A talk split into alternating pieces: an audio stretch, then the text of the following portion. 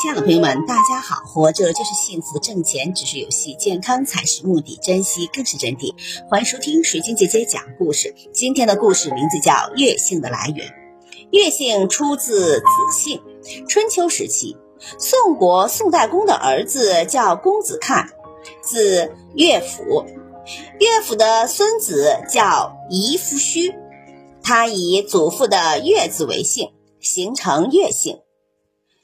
乐姓的名人有战国后期燕国著名军事将领乐毅，东汉末年名将乐进，东汉名儒乐辉，近代名士乐广，北宋文学家、地理学家乐史。